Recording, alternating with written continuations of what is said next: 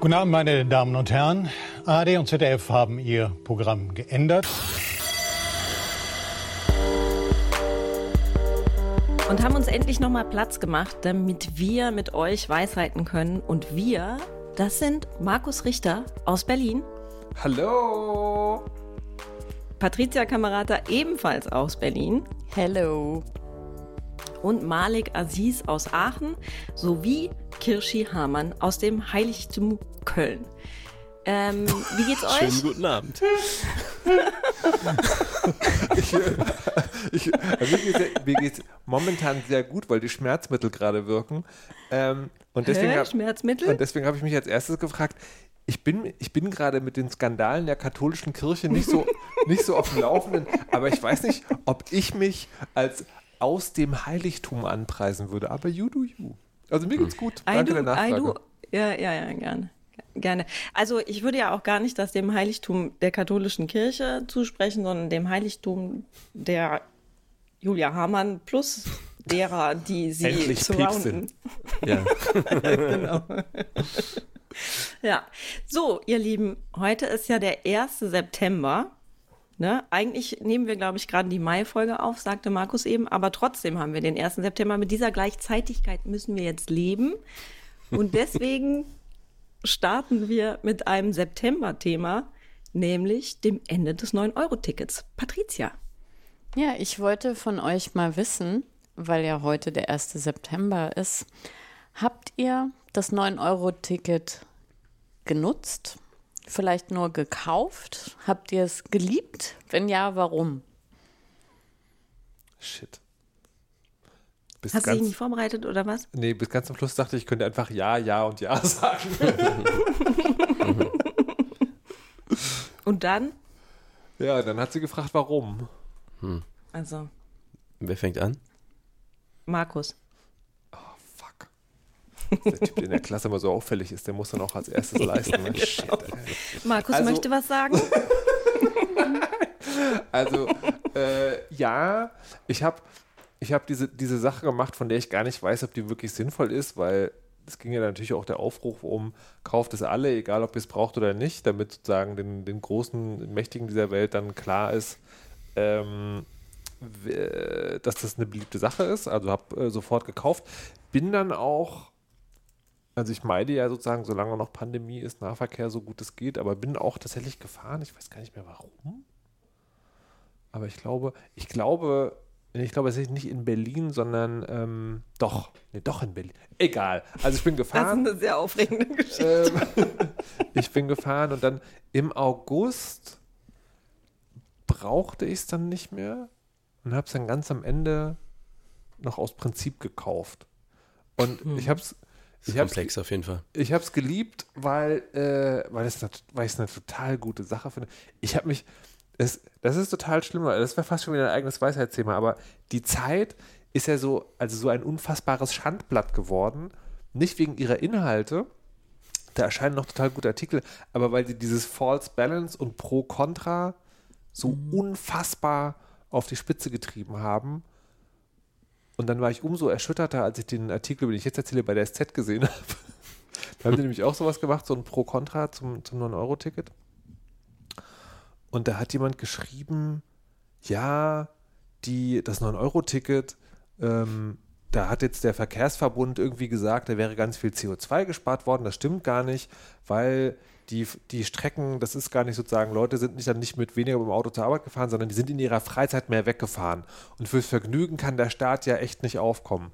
Und da ist sofort der Flammenwerfer an meiner Hose aufgeklappt, weil was der Typ damit natürlich sagt, ist, Leute, die sich, die sich Mobilität sonst nicht leisten können, waren jetzt unterwegs und das ist doch eine mega geile Sache.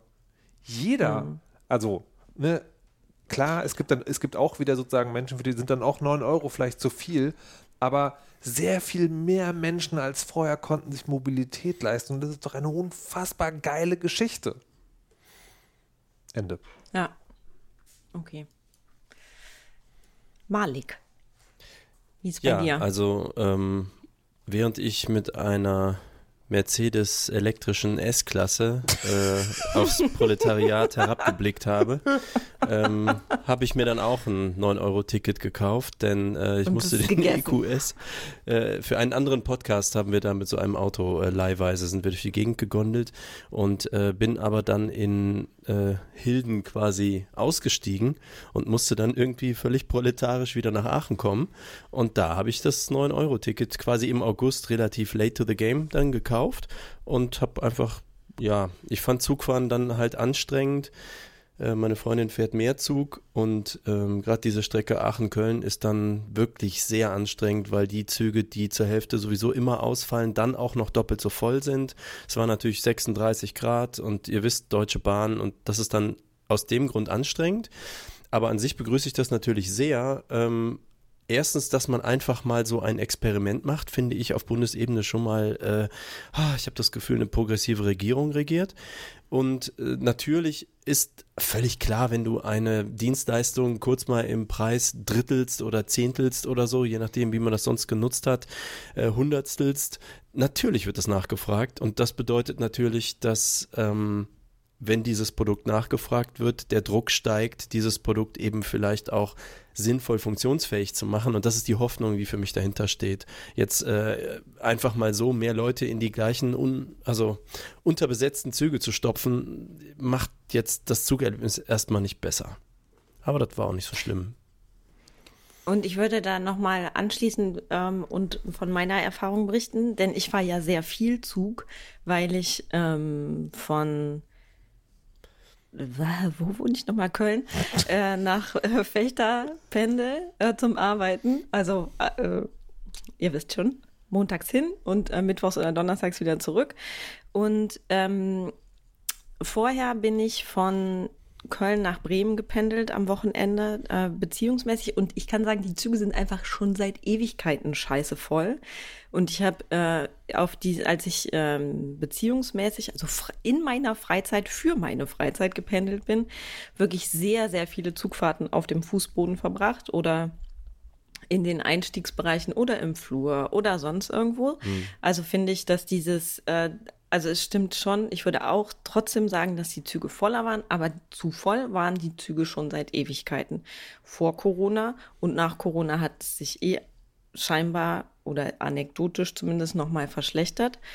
Ähm, und was ich wirklich total beeindruckend fand, war, dass ähm, ich äh, jetzt die Rückfahrt von Fechter nach Köln und ich kann so sagen, üblicherweise kostet die Fahrt mit ähm, Bahncard 50 so ähm, zwischen 35 und f- 50 bis 60 Euro, je nachdem, äh, pro Strecke. Und äh, zurück konnte ich aber komplett mit dem 9-Euro-Ticket fahren, ähm, ohne dass das jetzt wahnsinnig viel mehr Zeit gekostet hätte. Sonst war ungefähr gleich lang äh, wie mit dem IC, der sonst auch noch zwischen der in der Strecke auf der Strecke fährt. Und das fand ich schon echt richtig geil. Also ich habe richtig krass Geld gespart mit diesem 9-Euro-Ticket. Ich habe auch alle drei gehabt. Äh, das im August habe ich jetzt nicht mehr so viel genutzt, habe es aber trotzdem rausgefahren. Ähm, und äh, das im Juni, Ju, Ju, doch Juni, Juli, ähm, also da, wo noch Semester war, da, ähm, da, ha, da kann ich mir so viel Spaghetti-Eis von kaufen jetzt. Oder Kaffee an Bahnhöfen, weil die Züge ausgefallen sind. Unfassbar. Und wie ist bei dir, Oh. Patricia? Ach so, sorry. Ich hatte noch eine Sache vergessen. Darf ich noch einen Satz anfügen? Ähm, und zwar äh, bereue ich noch eine Sache nicht gemacht zu haben. Ich möchte seit Jahren ähm, in Aachen mit den hier vorhandenen Elektrobussen, den öffentlichen Bussen fahren und habe gedacht, jetzt hast du dieses Ticket, jetzt hält dich wirklich gar nichts mehr davon ab, einfach in einen Bus reinzuspringen, wenn er mal vorbeikommt. Denn die fahren nicht auf gewissen Linien, also dass ich immer wüsste, die kommen dann Ah, und dann, okay. sondern auf irgendwelchen Linien ist einer der 50 Bu- oder sechs der 50 Busse sind halt die E-Citaro heißen die, so elektrische Busse. Und die wollte ich immer mal, wollte ich mal mitfahren. Und das habe ich nicht gemacht mit während des Tickets. Und äh, das fand ich dann, habe ich gedacht, oh nein, jetzt ist September. Ja, das wollte ich noch sagen. Ja, ich habe es auch genutzt, natürlich. Ähm, also ich glaube Juni, Juli, August. Äh, also ich hätte es mir auch so gekauft. Ähm, Ich bin ganz wenig gefahren und auch nicht irgendwie extra gefahren oder so, aber ich hatte ein Erlebnis, das ich wirklich ähm, so krass einfach fand. Und zwar, ich war wandern. Ähm, das war eine Strecke, die eine Freundin irgendwie rausgesucht hat. Ähm, und da sind wir halt so hingefahren. Und es war sind dann irgendwo hingewandert. Den Ort kannte ich dann auch gar nicht. Und da war ein Bahnhof und dann sind wir eingestiegen und einfach zurückgefahren. Und ich konnte sicher sein, dass ich das richtige Ticket gelöst hatte. Und das hm. fand ich total großartig, weil normalerweise muss man sich ja dann damit befassen, wo bin ich eigentlich? Ist es noch Berlin? Ist das irgendwie Brandenburg? Äh, wenn das Berlin ist, welche Zone ist das? Brauche ich ein Anschlussticket? Ist es irgendwie anders, weil wir eine Gruppe sind äh, oder Einzelpersonen? Ist dann irgendwas mit dem Alter oder weil Schulferien sind? Ähm, und, und, und. Und das macht einen dann ja, man versucht das ja immer nach bestem Wissen und Gewissen zu entscheiden und sich dann diese Karte zu kaufen und ist dann trotzdem trotzdem die ganze Fahrt unsicher, wenn jetzt der ähm, Zugbegleiter kommt. Ähm, dass der vielleicht doch sagen kann, ja, nö, das hätten sie aber jetzt hier mit äh, FZ äh, R7 extra Ticket lösen müssen. Und das alleine nimmt so viel Stress weg. Äh, und das würde ich mir total wünschen, dass diese Systeme einfach vereinfacht werden. Also, weil es ist äh, egal in welcher Stadt, die Verwirrungen heißen ja einfach anders. Wir waren ja neulich auch in Hamburg, da muss man dann irgendwelche Ringe kaufen, ja. Und eigentlich, also muss man mindestens einen Bachelorabschluss äh, quasi haben, um sich so ein Ticket zu lösen. Äh, und allein deswegen ähm, finde ich, ist das halt eine super Sache und eine Riesenerleichterung und ähm, unfassbar schade, dass es äh, ja einfach wahrscheinlich jetzt ja so wieder ähm, in der Unbekanntheit äh, äh, versinken wird. Und deswegen, ich mache jetzt äh, keine Werbung dafür, aber falls äh, zufällig jemand ähm, äh, in, die, in den Browser eingibt 9eurofonds.de, da äh, trifft man auf eine ganz nette Idee, nämlich ähm, das Ticket sozusagen, wie man das erhalten könnte. Man würde da beispielsweise, ähm, wenn man da lesen würde, 9 Euro in einen Fonds einzahlen.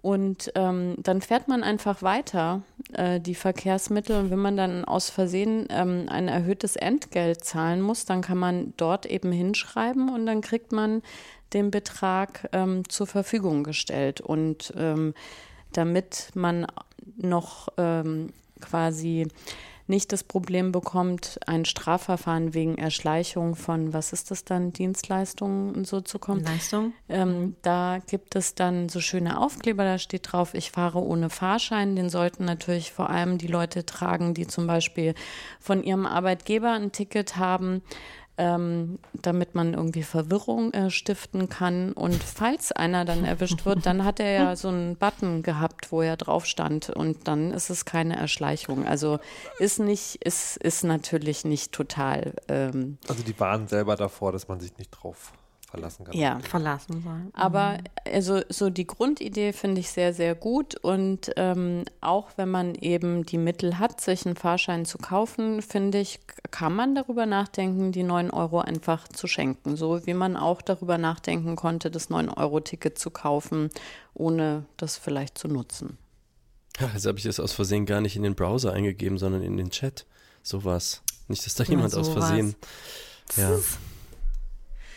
Ähm, was ich auch noch gut fand äh, an dem Ticket, das habt ihr jetzt auch schon so ein, oder Patricia hat es auch schon so ein bisschen gesagt, aber überhaupt dieses, äh, ah, da kommt eine Bahn, ich steige da jetzt einfach ein. Mhm. mhm. Kleingeld, richtige App, whatever, egal. Und das war, ich hatte ähm, früher eine Bahncard 100. Ähm, die hat sich finanziell für mich tatsächlich gelohnt, weil ich jeden Tag oder mehrere Tage die Woche zu meinem Arbeitgeber gependelt bin und alle zwei Wochen eben nach Köln ähm, und zurück. Und ähm, das war, das ist das beste Gefühl ever. Ja. Einfach an den Bahnhof zu gehen, zu sagen, ach guck, den nehme ich. Einsteigen, gut ist. Mhm. I love it. Mhm. Ja. Ach ja, schönes 9-Euro-Ticket. Ich hätte am Anfang auch gar nicht gedacht, dass ich es so sehr lieben würde, aber. Was so wäre denn, ähm, also ich weiß nicht, ob es sich rechnen würde, wenn man es durchzieht oder so. Ich habe keine Ahnung, habe da mich auch nicht mit beschäftigt. Aber was wäre euch persönlich denn dieses Ticket wert? Also quasi die Flatrate zum ÖPNV fahren. Was dürfte das so kosten, dass ihr es selber persönlich einfach dabei hättet, Also, sozusagen? also bei mir gibt es zwei Schwellen. Die eine ist, äh, wann würde ich nicht mal drüber nachdenken, das zu kaufen? Und das sind tatsächlich sozusagen 10 Euro. Dann Hm. würde ich einfach Fuck das Shit sagen. Und Mhm. dann gibt es noch die Schwelle, wie, wie teuer dürfte es sein, damit ich es dann doch mache, weil es ja dann auch so eine Art Solidarprinzip ist. Ne? Je mehr das kaufen, desto mehr Geld ist im Topf, desto besser Nahverkehr. Na, na, na. Ähm, und das wäre 29 Euro, glaube ich.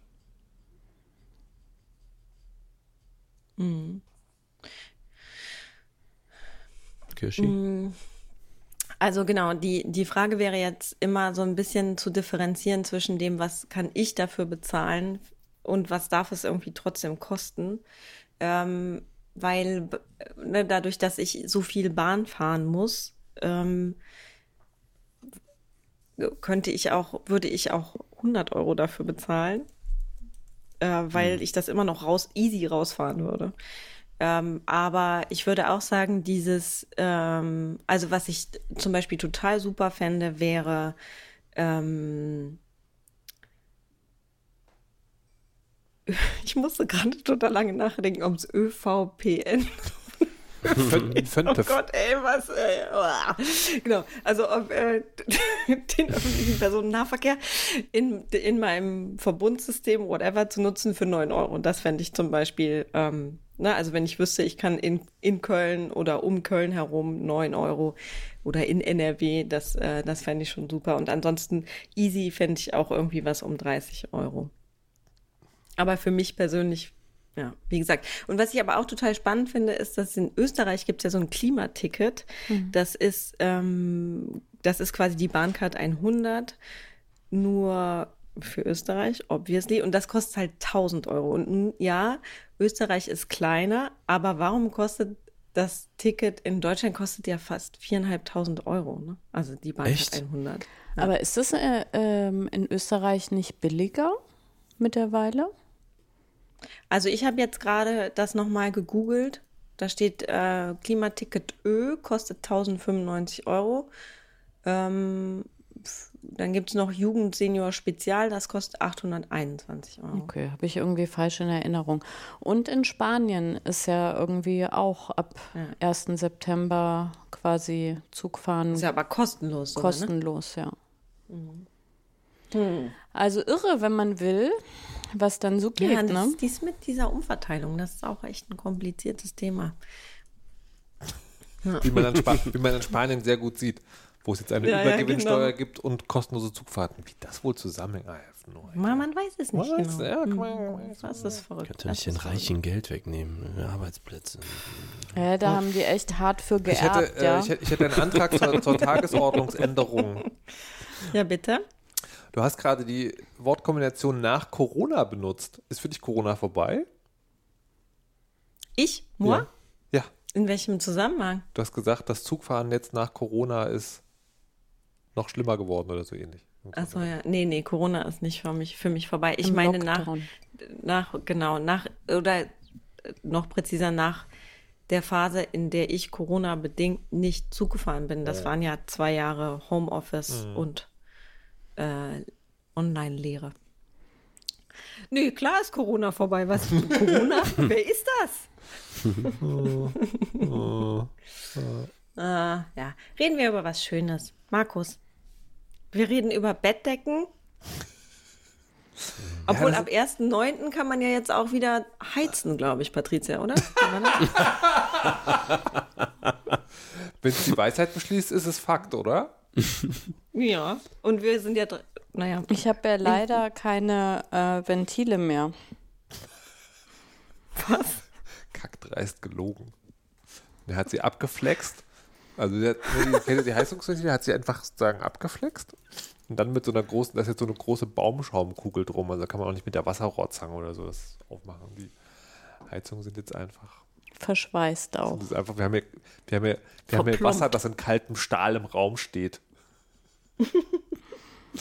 Deswegen Bettdecken, wichtiges Thema. Ähm, es gibt ja, es gibt ab und zu ereilt mich das so, dass ich mir dann über also scheinbar banale Dinge sehr viele Gedanken mache und dann auch also von euch jetzt wissen muss, was ihr davon haltet. Bettdecken, ja.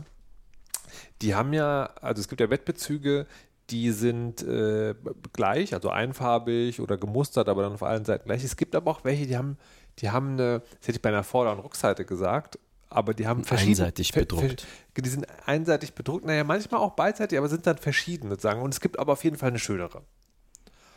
Hm. Und da habe ich mich gefragt, wenn das dann die Lieblingsbettdecke ist, wo kommt denn dann die schönere Seite hin? Legt man die oben auf, weil wenn man das Bett dann mal macht, dann sieht das sozusagen, dann ist es tagsüber schöner, wenn man im Schlafzimmer ist. Soll man ja aber Oder- nicht, ne? Wegen der Bett Milben. So, so, genau, soll man nicht. Und Wegen dann, der Faulheit. und dann Mhm. Nee, wegen der Milben. das ist wirklich Ja. so, Malik, es ist wissenschaftlich erwiesen, wenn du dein Bett nicht machst, Perfekt. können, sich die, können sich die Milben nicht so schnell ver, äh, ver, ähm, vermehren, weil wenn du das Bett aufschüttelst und dann sozusagen Mhm. so schön aufziehst, äh, wird das alles mit Sauerstoff gesättigt. Mega gut für die Milbe. okay. Ähm, so, aber trotzdem, ne, also, aber trotzdem, wenn es oben drauf ist, dann sieht man es ja, auch wenn man ins Bett geht und so. Oder muss es, ist es nicht eigentlich viel sinnvoller, das Bett, also die Bettdecke, das Wesen der Bettdecke ist ja, dass es dich zudeckt. Und dein Kontakt zu dieser großartigen Empfindung ist ja die Unterseite. Und das ist ja deine, dein Lieblingsbettzeug. Ist es dann nicht viel logischer, dass also die schöne Seite nach unten muss? Und ich Du, oszilliere Markus? hinter dieser schwierigen Entscheidung wirklich hin und her und würde gerne eure Meinung dazu hören. Und kannst du noch mal erzählen, in welchem Kontext du über solche Dinge nachdenkst? Also ich weiß ja nicht, wie eure Gehirne funktionieren, aber Anders. mein Gehirn merkt sich zum Beispiel die A-Team-Melodie. Bin ich mittlerweile sehr dankbar, weil das sozusagen ein, guter, ein gutes Gegenmittel gegen alle anderen Ohrwürmer ist. Und mein Gehirn funktioniert auch so, wenn, wenn Deadlines nahen und ich abends quasi noch arbeiten könnte, sagt das Gehirn, nee, nee, heute nicht. Geh mal ins Bett, du wachst morgen früh mit einer guten Idee auf. Und das stimmt auch, aber es ist mega stressig, nicht diese vier Stunden abends noch zu arbeiten, sondern sich darauf verlassen zu müssen, dass man morgens mit einer guten Idee aufwacht. Und ab und zu, relativ unvermittelt, manchmal beim aus dem Fenster gucken, manchmal auch, wenn man eigentlich andere Sachen müsste, sagt das Kind, sag mal, Bettdecken. Wie ist es eigentlich? Ich hätte eine Antwort. Ja, sag mal. Also ganz klar nach oben. Aha. Ich habe keine solche Bettdecke, die sind bei mir symmetrisch sozusagen, aber würde ich nach oben machen, denn da würde ich sie sowohl sehen, als auch, wie du sagst, das Wesen der Bettdecke ist ja einen zuzudecken, das täte sie aber immer. Und für mich würde es komplett reichen, also das, was ich durch Sehen schön finde, würde ich auch dann nicht verdecken wollen, sondern ansehen wollen. Ich würde, würde argumentieren wollen, wenn du schläfst, guckst du nicht. Und das ist ja die viel längere Zeit, die du mit der Bettdecke verbringst. Aber okay. Ja, aber dann merke ich es auch nicht. Und trockenes Wasser Das- sagt gerade im äh, Chat, ist nicht die Seite ohne Bild die weichere. Da hatte ich eben äh, aus der Drucktechnik kommend auch dran gedacht, wenn je nachdem wie die bedruckt sind, ist die Seite komm ohne ja nicht mit Druckbildchen. Fakten hier. Ich gebe dann Für- für das diese- Mikrofon mal weiter. Für diese theoretisch-kulturwissenschaftliche Diskussion gehen wir davon aus, dass die Bettdeckenseiten gleich weich sind. Patrizia Ah ja. guckt die ganze Ah Zeit. ja. Ich weiß nicht genau, ob betreten oder, oder so. Ein Ich find, nee, ich finde einfach Faktenverweigerung nicht gut, Markus. Also es ist ja tatsächlich oft so, dass die andere Seite weicher ist. Aber ich habe eine andere. Ähm, Hey, druckt ihr irgendwelche Fotos auf eure Bettwäsche oder Ja, warum ist die mir. hart? Also ich habe. genau. äh, Okay. Und ähm, die Partnerbettdecke ist Christian Lindner. Gott, ey. Kein Sex mehr haben. Schade. Ich, nie, ich werde nie wieder schlafen können, weil ich ab jetzt immer denke, so, oh Gott, wenn du aufwachst, guck dich Christian an. Aber das ist eine Kritisch. super Überleitung, wie ich mich an diese Fragestellung ran ähm, bewegen würde. Nämlich die Frage ist doch, wo man überhaupt die Möglichkeit hat, sein Bett zu sehen. Nee. Das ist überhaupt nicht die Frage. Wenn mich du mir zugehört schon, hättest, Markus. dann wäre das auch klar gewesen. Das ist aber jetzt sehr männliches Redeverhalten. Weil wenn man ein Schlafzimmer hat, also wirklich ein ausschließliches Schlafzimmer, dann ist ja völlig egal, da sieht man ja nie irgendwas von seiner Bettdecke, es sei denn, man ist halt im Bett, da macht man das Licht aus und dann sieht man auch nichts. Aber wenn man eben nicht Christian Lindner ist und sein Schlafzimmer quasi auch das Arbeitszimmer ist oder äh, auch das Wohnzimmer ist oder irgendwas anderes geteiltes Zimmer ist, dann ist man ja darauf, also dann macht es ja Sinn, dass man das präsentiert, die schöne Bettdecke. Das muss mhm. ja was hermachen in diesem geteilt genutzten Raum. Und dann ähm, würde ich mich immer für den schönen Schein entscheiden, egal wie kuschelig oder nicht kuschelig das ist. Ich würde dann einfach die schöne Seite herzeigen. Und ich möchte das ergänzen. Ich als Influencerin muss ja auch im Bett liegen und äh, Kaffee trinken und davon ein Foto bei Instagram zeigen. Stimmt. Und da muss ich ja eine Tasse haben, die zu meiner Bettdecke passt und die Bettdecke im besten Licht präsentieren. Und dann muss ich natürlich die schöne Seite nach oben nehmen.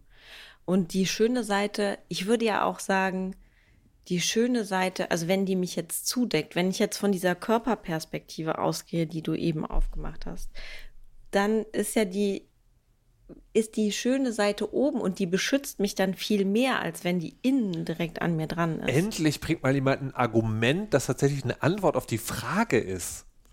Danke. Das habe ich jetzt nicht bemerkt, aber ich freue mich sehr. Gerne.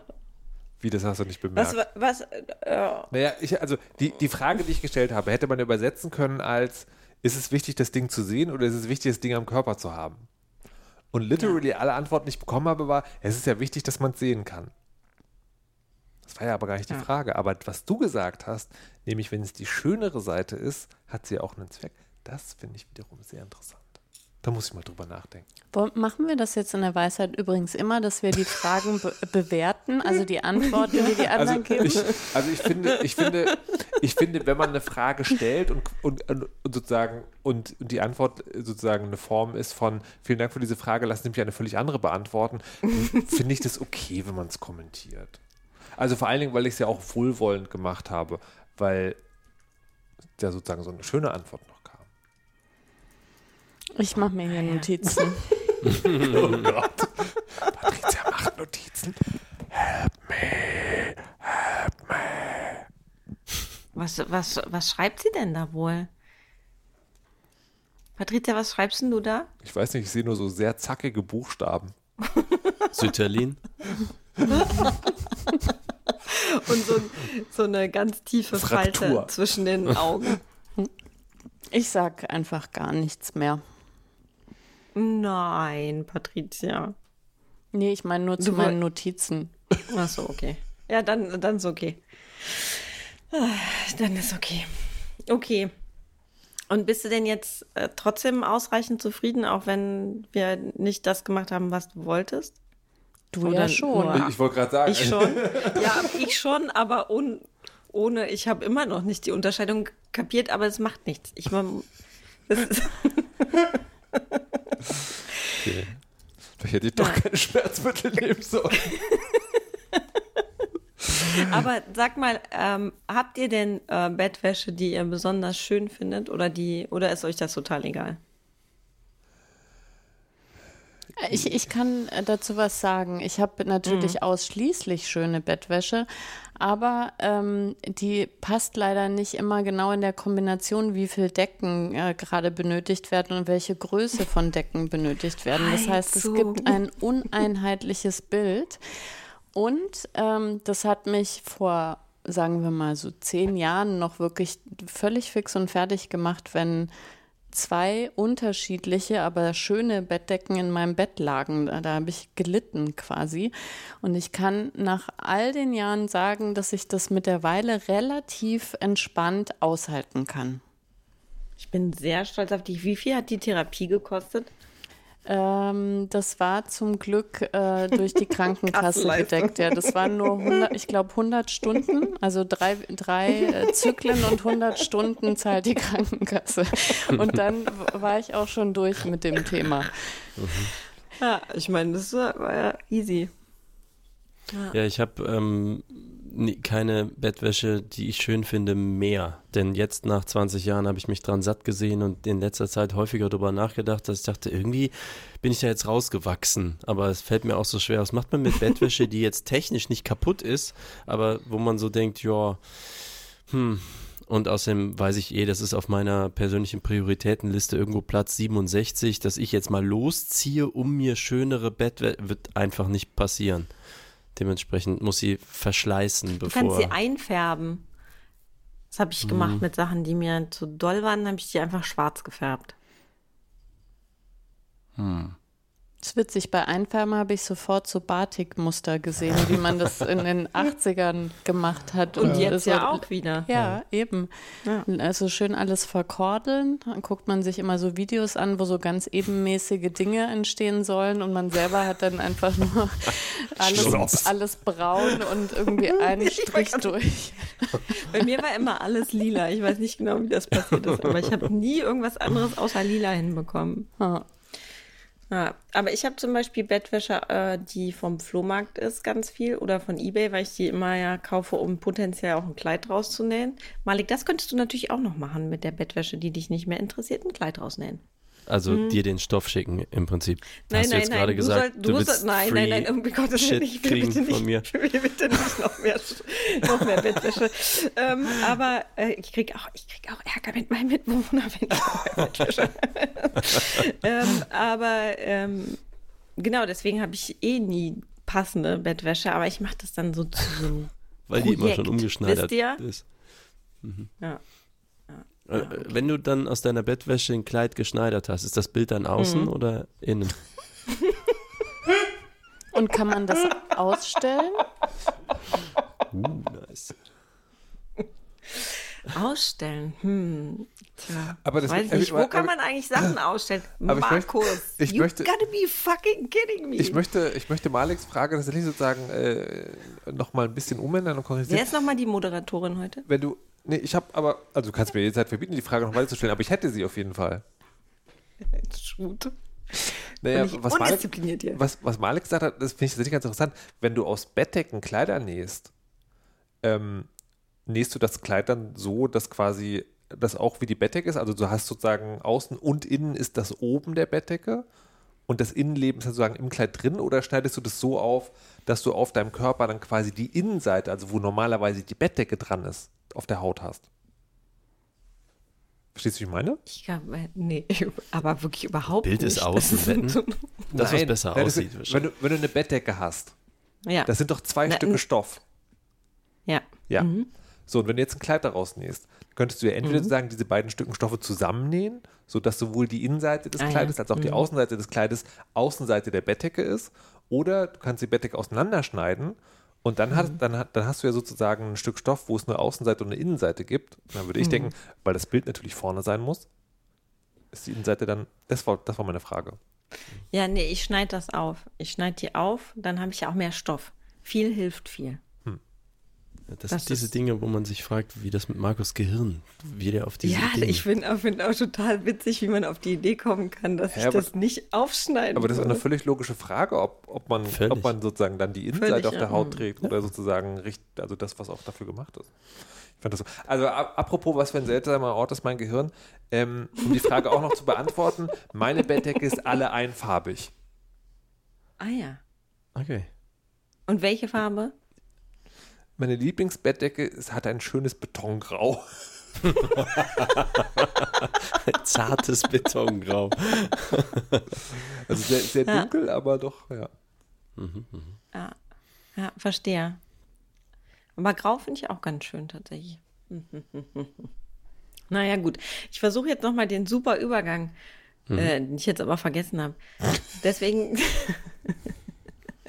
Patricia, erinnerst du dich noch? Du warst ja Stichwortgeberin dafür. Ob man das ausstellen kann dann. Ach so, ja. Da, das Kleid, also wenn man aus der Bettdecke quasi ein Kleid näht und das eben äh, recycelt, dann würde das ja eventuell auch in ein Museum passen. Ja, das stimmt. Aber in welches Museum nur? In hm. dein Lieblingsmuseum, das Deine Kleidermuseum. Okay, Lieblingsmuseum. Mensch, Trello. Was sagst du denn dazu, Malik? Ach, jetzt wo du mich so fragst, ähm, das ist lustig jetzt. Ähm, da war ich gerade zufällig, war ich gestern im Museum. Jetzt denken natürlich, das ist strategisch von mir sehr gut gemacht, alle da draußen, krass, der ist so ein mega, so ein, so ein ich wollte Philanthrop sagen, das Wort ist aber falsch. Ähm, sagen, also so, so, so, so, ne? so ein Museumsmisanthrop. Schö Schöngeist. Und äh, geht ständig in Museen. War und, letzte äh, ne? Weisheit schon, da warst du bei den Impressionisten, ne? Genau, genau richtig. Und ähm, jetzt gab es genau einen weiteren Museumsbesuch, der war gestern aus dem gleichen Anlass, nämlich meine Mutter hat mich hingeschleift. Nein, es war so gewesen. Sie hatte Geburtstag. Und dann habe ich ihr selbstverständlich eine große Freude gemacht. Meine Mutter geht gerne in Museen. Sie beschäftigt sich mit Kunst, sie malt auch selber und macht äh, so Dinge. Und ähm, dann haben wir gedacht, Museumsinsel Hombroich. Und da hat sie gesagt, nee, da war ich schon vor 20 Jahren. Sie hätte jetzt was Neues gehört. Und ich so, okay, dann fahren wir dahin. Und das Neue, was sie gehört hatte, heißt Glow Art. Also es klingt so nach Glow im Sinne von glühen, aber es ist mehr Global Art und das ist in Belgien. Jetzt denkt man, Belgien, was kann es in Belgien schon Schönes geben? Aber es ist äh, im Prinzip bei Maastricht. Das ist, äh, also Maastricht äh, ist eine niederländische Stadt und direkt über Maastricht, man fällt oben aus Maastricht und ist in Belgien. Und da ist irgendein Multi-Multimillionär, äh, hat jetzt gedacht, ich gehe jetzt mal in Rente, jetzt mache ich mal was mit meiner Kohle. Ich baue jetzt mal ein ich sag mal, einen Open-Air-Museums-Waldpark auf. Äh, gebe, ähm, bin jetzt auch noch Kunstmäzen, äh, gebe Geld und Unterkunft an junge Künstlerinnen und Künstler aus der ganzen Welt. Also die kriegen ein Ticket bezahlt, Unterkunft, können ein paar Monate da arbeiten, äh, werden, können sich irgendwie da bewerben, werden sicher irgendwie vorausgewählt und dann ist da in einem unfassbaren Gelände so vier Hektar groß. Ein Hektar ist 100 Meter mal 100 Meter, also sagen wir so vier Fußballplätze grob. Ähm, innen und außen und mit krassen Waldwegen äh, sind da überall so Kunstwerke und nicht irgend so ein Kack, sondern da sind zum Beispiel, weil viel jetzt auch so Bilder, äh, gemalte oder Fotografie äh, auch dort sind, die sind dann in für draußen angepasste, beleuchtete Kästen, wettergeschützt, aber halt im Wald, also mit tollen Waldwegen und so. Und da muss ich sagen, ich bin echt kein Museumsfan. Jetzt habe ich zugegeben, shit. Also, ähm, es ist aber so, dass dieses Ding möchte ich wirklich jeder und jedem ans Herz legen. Das ist echt krass, weil da ist so viel Abwechslung weil das sehr, sehr unterschiedliche Stile sind, viel mehr als man so in normalen Museen mal so findet. Und meine Mutter und die zwei Freunde, mit denen wir dort waren, waren alle begeistert. Äh, meine Mutter meinte nämlich auch, es ist, man geht zum Beispiel zu den Impressionisten und das ist ja historisch interessant. So wie hat jetzt irgendwie Van Gogh gemalt und so. Und dann sieht man mal die echten Dinger. Aber es ist ja alles relativ so eine Riege. Du wirst jetzt nicht wesentlich überrascht. Und dort wirst du jeden Schritt überrascht. Da sind einfach hunderte krass geile Sachen. Und sei es auch, du gehst da irgendwo lang und dann lehnt da äh, ein Melonenstück an einem Baum. Das ist aber halt so drei Meter groß. Einfach so Wassermelonenstück, wie abgeschnitten an so einem Baum gelehnt. Einfach total geil und lustig. Während andere daneben sind dann irgendwie aus Metall gemachte Gesichter, die du nur aus einer bestimmten Perspektive als solche erkennen kannst und so weiter und so fort. Also, wir haben einen Link dazu, ist jetzt im, schon im Chat gelandet, glowart.be. Äh, kostet 15 Euro Eintritt oder so, gibt glaube ich auch Reduktionen. Das ist krass. Es ist einfach irgend so ein reicher, sehr reicher Privattyp. Es gibt da sogar irgendwie Kaffee und Kuchen umsonst beim Ticket so mit dabei. Wenn man, dann, man geht so die Hälfte des Geländes ab und dann setzt man sich da mal ins Café. Da gibt es auch ähm, man sieht auch, dass das jemand gemacht hat, der genau weiß, wie äh, so Monetarisierung funktioniert. Also das ist alles sozusagen Kunstmäzentum, aber da ist halt auch ein Pavillon, wo Firmen dann so in diesem Ambiente Empfänge haben können und so. Und die Bilder haben auch alle ein Preisschild dran, so 2.000, 3.000 Euro. Ach, und das kriegen mhm. die Künstlerinnen und Künstler natürlich auch, wenn dann jemand was kaufen möchte. Also das ist schon jetzt nicht als Museum gedacht, sondern es ist quasi eine Galerie, aber das ist eine Kunst Kollektion, Art Gallery, irgendwie Mix. Also da muss ich wirklich sagen, allein von der Machart und von diesem Ambiente, da sind irgendwie so Wasserfälle gebaut und ich kann es euch gar nicht sagen. Es ist einfach krass geil, muss ich sagen. Muss wirklich, habe ich so noch nie gesehen. Und was ist denn so euer tollstes Museum, Ausstellung, irgendwas, was ihr mal so erlebt habt? Du hast jetzt so viel Begeisterung äh, rübergebracht, dass ich ganz überwältigt bin von deiner Begeisterung und alle Erinnerungen an Ausstellungen nur so fade, neblige. Du gehst doch richtig viel Kultur machen immer in Berlin. Ich auch, du warst da immer meine Prototypin. Ich habe auch gerade gedacht, wenn, wenn, äh, wenn Malek jetzt fragt, was mein Lieblingsdings ist, würde ich sagen, das, was du gerade erzählt hast, das klingt sehr geil. genau. Ja, fahr das mal ein Euro-Ticket hin. Also ähm, ah. ich glaube, eine Sache, die mich wirklich total begeistert hat, das war hier Martin Gropius Bau, das ist aber wirklich auch schon lange her, eine Ausstellung von Olafur Eliasson. Ähm, und ich war, also das waren mehrere Objekte natürlich und äh, mehrere Raum, Räume, die irgendwie gestaltet waren. Aber witzigerweise das Banalste, was man sich so vorstellen kann, ist so nachhaltig in meinem Kopf geblieben. Ich weiß wirklich überhaupt gar keine Details mehr. Es war ein Raum voller Nebel einfach. Oh. Und ähm, in dem hat man irgendwie, also ich, ich fand, da war man sofort so völlig zurückgeworfen auf seine Gefühle. Und es war alles dabei zwischen der Nebel umhüllt einen irgendwie ganz weich und ist wie eine Decke äh, und es be beschützt einen. Und in der nächsten Sekunde plötzlich hat man sich total alleine und verlassen in diesem grauenhaften, menschenfeindlichen Nebel gefühlt und sich dann plötzlich unsagbar gefreut, weil vor einem ein fremder Mensch aufgetaucht ist. Und man wusste, man ist gar nicht alleine. Und dann waren plötzlich aber zehn Leute um einen herum. Und dann hat man sich gedacht, warum, ich sehe gar nicht mehr den Nebel, überall sind diese Menschen, die ich nicht sehen will, dann sind die plötzlich wieder verschwunden. Und also es war wirklich eine, eine einzige ähm, Gefühlsauf und ab und hin und her Fahrt. Und ich fand es total faszinierend, dass ähm, das einfach im Wesentlichen, also zumindest meiner Erinnerung nach, dadurch geschaffen war, dass es eben diesen künstlichen Nebel in einem Raum gab. Ähm, Leider habe ich, wie gesagt, alle anderen Sachen äh, darin äh, vergessen, die, die ich damals aber auch ganz toll fand. Und ich leite das auch daraus ab, dass ich war damals ähm, mit, mit, dem ältesten Kind ähm, äh, im Museum und das ist gleich dann zweimal in die Ausstellung gegangen, weil das selber das einfach so toll fand.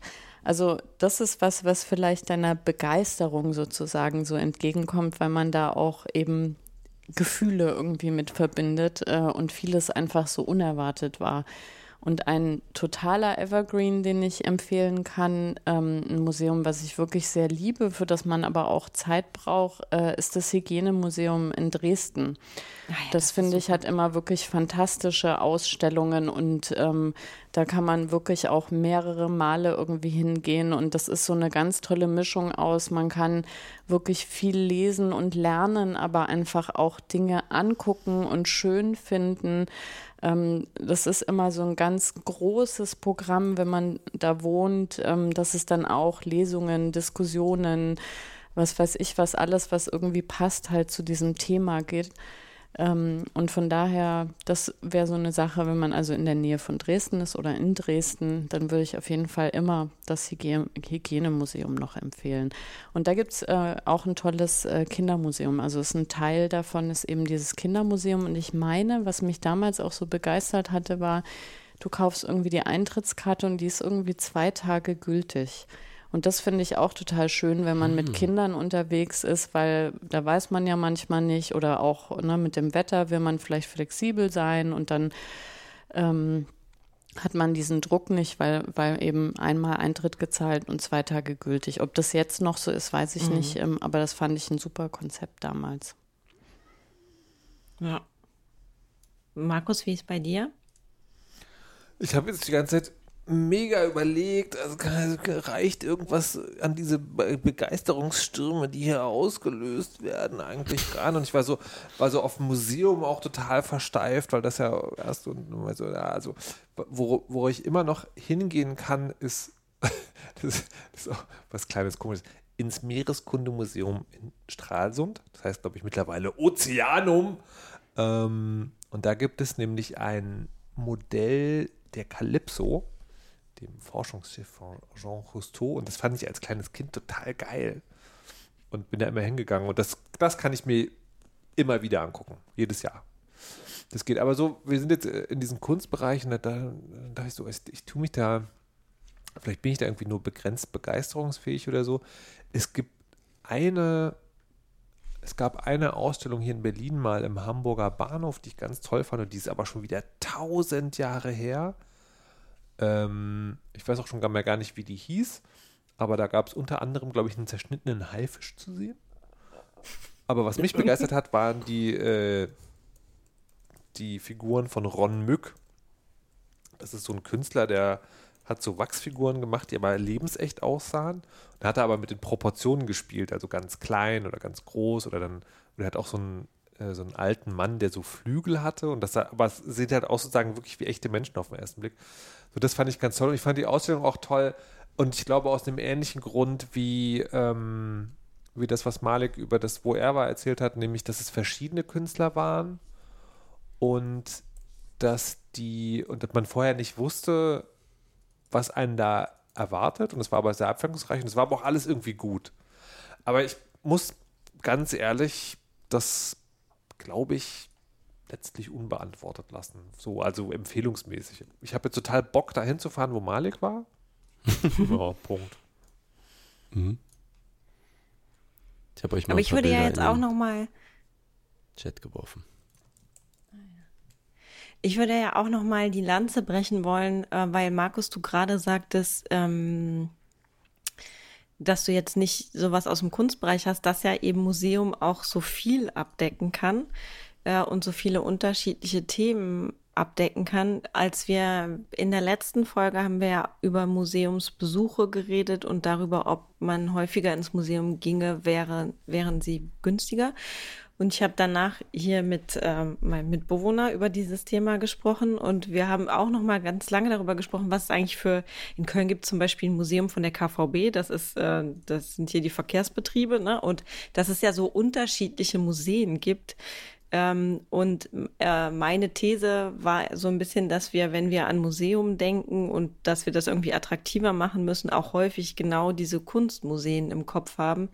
Weil ich finde, es gibt so geile äh, Museen, die irgendwelche Alltagspraktiken beschreiben, also eigentlich was, was, was Banales, aber das einordnen oder historisch aufarbeiten oder ähm, was weiß ich, äh, kulturell vergleichend oder, ne, oder nach ähm, also inwiefern hat das was mit Klassenlage oder sonst irgendwas zu tun? Und das finde ich äh, sind ja auch immer total ähm, spannende Museen und häufig auch ganz kleine, die dann eben eine bestimmte Handwerkstradition darstellen oder auch so Museen, Mu wie heißt die, Museumsdörfer oder sonst irgendwas. Das sind auch immer ganz coole äh, Sachen, finde ich. Und wir waren jetzt im, im Urlaub in so einem Museum da hatte zum Beispiel, das war ein, ein altes Wohnhaus, das dann ähm, rekonstruiert war ähm, und wo die eben auch die Nutzung der Möbel und der Räume und sowas viel thematisiert wurde, auch ganz winzig klein. Und dann waren zum Beispiel zwei Räume, weil die Frau, die da in dem Haus unter anderem gewohnt hat, die hat halt Tassen gesammelt und zwei Räume voller Tassen. Und das war halt total obskur, weil, ähm, wow, das waren wirklich viele Tassen äh, und die waren sehr unterschiedlich und sehr skurril auch und irgendwie, also ich finde finde sowas auch ähm, total spannend und gucke mir das total gerne an und habe sehr gelacht über diese Tassen und über diese Menge an Tassen vor allen Dingen. Aber das stimmt, wo du das sagst. Äh, ich, äh, es gab, da weiß ich leider aber auch nicht mehr, ob das noch aktuell ist. Es gab hier äh, in Berlin ein Jugendmuseum. Und ähm, das war einfach ein Haus mit ganz, ganz vielen Räumen. Und die einzelnen Räume wurden dann von Familien mit unterschiedlichen Herkunftsgeschichten ähm, quasi gestaltet. Ähm, und dann konnte man halt in diesen Räumen einfach sitzen, die Schränke aufmachen, die Schubladen, Fotoalben äh, durchstöbern, äh, sich auch das Geschirr äh, quasi äh, decken auf dem Tisch und so. Und das fand ich auch unglaublich toll gemacht, weil man da ähm, es manchmal ja auch ein bisschen so Elternfaulheit, äh, sich da einfach einen Raum gesucht hat und sich da so bequem gemacht hat. äh, während die Kinder quasi so rumgewühlt haben und dann einfach weitergezogen sind und man selber saß dann so in so einem riesigen Sitzsack und dachte so, ach, na jetzt hier aufstehen, das muss ja auch gar nicht sein. ähm, aber das war total schön, weil man da auch Teil ähm, dieses Zimmers werden konnte. das ist mein Traum, auf jeden Fall. Das, Teil eines Zimmers. Mein Kopf hat sofort das Bild gemacht, du sitzt in so einem Sitzsack und dann bleibst du da sitzen und langsam wirst du eins mit dem Sitzsack und dann bist du Teil dieses Zimmers geworden. Das ist fantastisch. Oder man geht halt ins Café, das kann man ja auch immer gut machen. Da kann man auch Teil des Museums werden. Ja, wobei es gibt, finde ich, wenig schöne Cafés. Oft haben die ja so ein bisschen so Unimensa. Ich wollte gerade sagen, also vor allen Dingen der Kaffee in Museencafés ist diametral sozusagen zu der Sorgfältigkeit, mit der die Exponate ausgewählt werden, eher sozusagen. Und zum Preis. Hm. Och, die Katze. Hört ihr die Katze? Ja. ja. Ich weiß nicht, warum sie so unglücklich ist, aber sie ist total unglücklich. Aber warum? Hm. Darf sie nicht ins Museum? Ja, man weiß es nicht. Genau. sie darf nicht ins Museum, kriegt keinen Kaffee. Wahrscheinlich hat sie Hunger. Keine Kuscheldecken. Hast du Hunger? Niemand näht ihr ein Kleid. keine Bettwäsche. Das ist schlimm. Äh, ein Katzenleben, ein wahres Katzenleben. Es ist ein Grauen. Es ist ein Grauen. Hm. Ja. ja, ähm, ich wollte euch auch noch was fragen. Und zwar habe ich äh, dazu zwei Ansatzpunkte. Es geht um das Thema subjektives Alter. Ich habe erstens habe ich letztens ein Manuskript, ein Paper gelesen, also ein Beitrag, ein Journal, wie heißt sowas, einen wissenschaftlichen Beitrag zum Thema subjektives Alter. Und da geht es also Alter, subjektives Alter. Da geht es darum, zu fragen, die Personen zu fragen, wie alt sie sich fühlen und zu gucken, ob sie sich ebenso alt fühlen, wie sie chronologisch nach Lebensalter sind oder jünger oder älter. Und dann wird das in diesen Beiträgen, in diesen Studien äh, in Verbindung gebracht, also in Korrelation gebracht zu so Sachen wie subjektiver Gesundheit oder auch ähm, äh, bestimmten Mobilitäts Messung oder Wellbeing oder Freizeitgestaltung oder whatsoever. Genau, das habe ich gelesen und dann war ich gestern Abend mit einer Freundin essen in so einem Viertel hier in Köln, ähm, das so studentisch partymäßig ist. Und wir haben draußen gesessen und haben uns köstlich amüsiert, das alles zu sehen. Und ähm, es war total toll. Und haben uns dann noch ein Getränk gekauft und uns auf so ein Mäuerchen gesetzt. Und so äh, da gesessen und dann kamen irgendwie zwei junge Typen vorbei und redeten meine Freundin an und sagten, siezten sie. Und sie sagte, hast du mich jetzt gesiezt? Und dann hat der, der, der wahrscheinlich Anfang 20-Jährige zu ihr gesagt, ja, aber sie sind ja auch schon ein bisschen älter, oder? Aber es macht ja nichts. Hauptsache, sie fühlen sich jung. und wir haben uns Boomer unfassbar cringe. kaputt gelacht.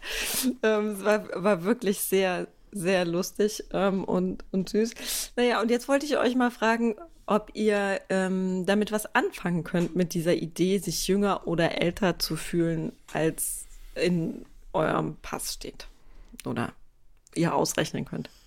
Na, ich erschrecke mich immer, wenn ich mich in den Spiegel gucke, weil mhm. da so eine Frau, die halt wirklich deutlich auf die 50 zugeht, mich anguckt.